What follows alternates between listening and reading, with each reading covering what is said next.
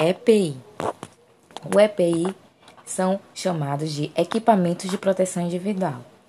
Os EPIs são qualquer meios ou dispositivo que são destinados a ser utilizado por uma pessoa contra possíveis riscos ameaçadores da sua saúde, a fim de garantir a segurança do exercício laboral.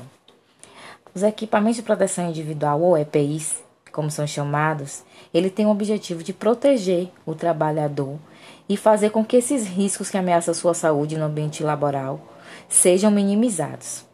São exemplos de EPIs na radiologia. Óculos plumbíferos, que protege os olhos contra as radiações ionizantes. O protetor de gônadas, que protege o aparelho reprodutor masculino e feminino. Os protetores de tireoide, que é normalmente em forma de colar e é utilizado para proteger a tireoide, que é um órgão muito sensível à radiação. O dosímetro pessoal, ou chamado dosímetro de bolso, que é um dispositivo que tem como função registrar e controlar a radiação recebida pelo profissional durante o ato laboral. A máscara, que deve ser utilizada em procedimentos que, que envolvam respingos gerados pela fala, espirro ou tosse. E nesse momento, então, que a gente está vivendo de pandemia, que a gente tem que fazer o uso mesmo de máscara para se prevenir.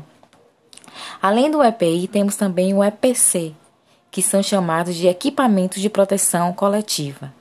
Eles são utilizados na radiologia para prevenir a segurança não só do profissional de radiologia, mas do paciente e do ambiente de trabalho como um todo. Quais são os tipos de EPC na radiologia? Tem o biombo curvo, que ele, normalmente, ele é um biombo feito em chumbo laminado, que com rodízios e visor de vidro publífero. O biombo reto, que é em chumbo laminado com rodízios e visor de fundo publi, vidro publífero também. E temos também o lençol plumbífero, que é um lençol de chumbo para revestimento de portas, paredes ou divisórias de sala de raio-x com espessuras de dimensões que são de acordo com a necessidade. Além disso, temos também as portas, né, pumbíferas, que ele pede é, uma proteção dos raios ionizantes para fora do ambiente radiológico, né? É, impedindo que os raios ultrapassem a área onde é feitos os exames radiológicos é, para o lado de fora.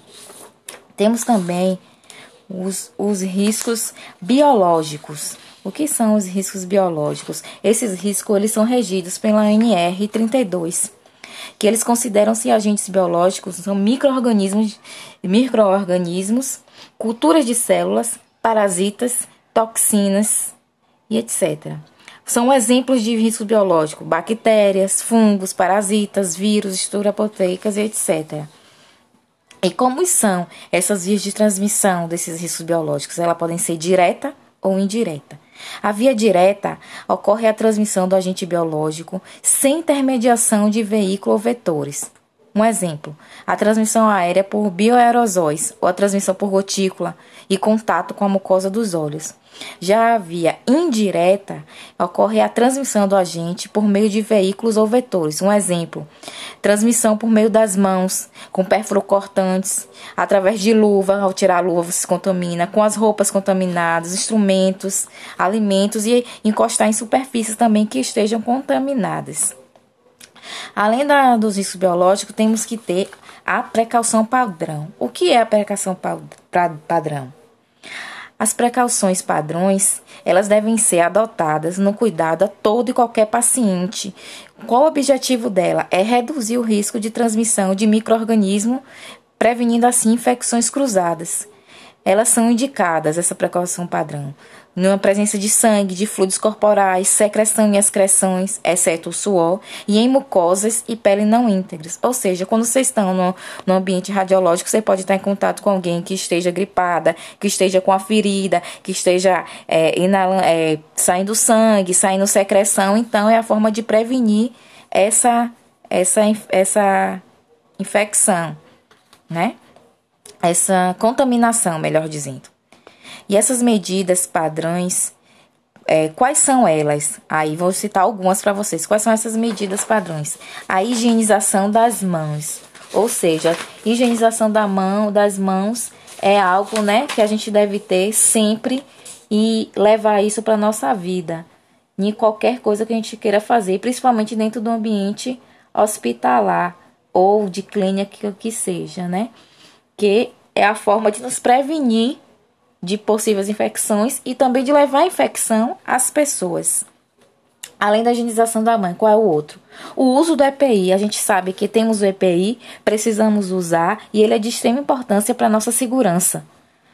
Cuidados com artigos como roupas, equipamentos e superfícies, ou seja, temos que ter cuidado com esses, essas, esses equipamentos para evitar, né?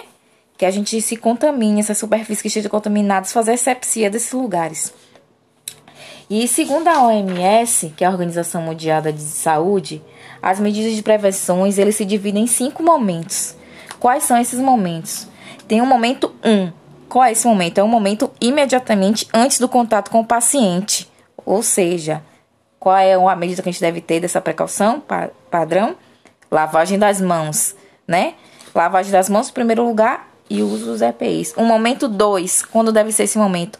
Antes da realização dos procedimentos invasivos, dos procedimentos radiológicos. Momento 3, após o contato com a matéria orgânica ou após o contato com o paciente, né? Se a gente teve contato com alguma secreção dele, com alguma coisa, e o contato com o paciente em si, que pode ter alguma patologia que a gente não, não, não saiba, mas ele pode estar tá tendo com alguma patologia respiratória, por exemplo, que possa disseminar, né?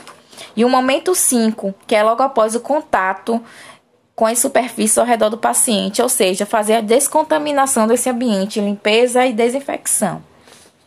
Além dessa precaução padrão, temos também a precaução de contato. Essas precauções de contato são medidas usadas nos cuidados com pacientes portadores de bactérias resistentes.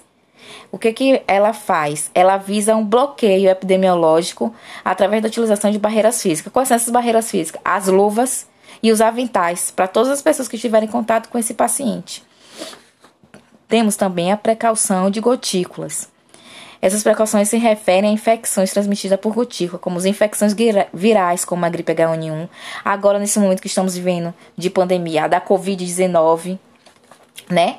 E além dessa precaução padrão, é necessário o uso de máscara cirúrgica ou, no caso, a N95, né? No caso da Covid-19, além do nosso avental para prevenir esse tipo de infecção, de contaminação. As orientações também em relação ao vestuário nosso.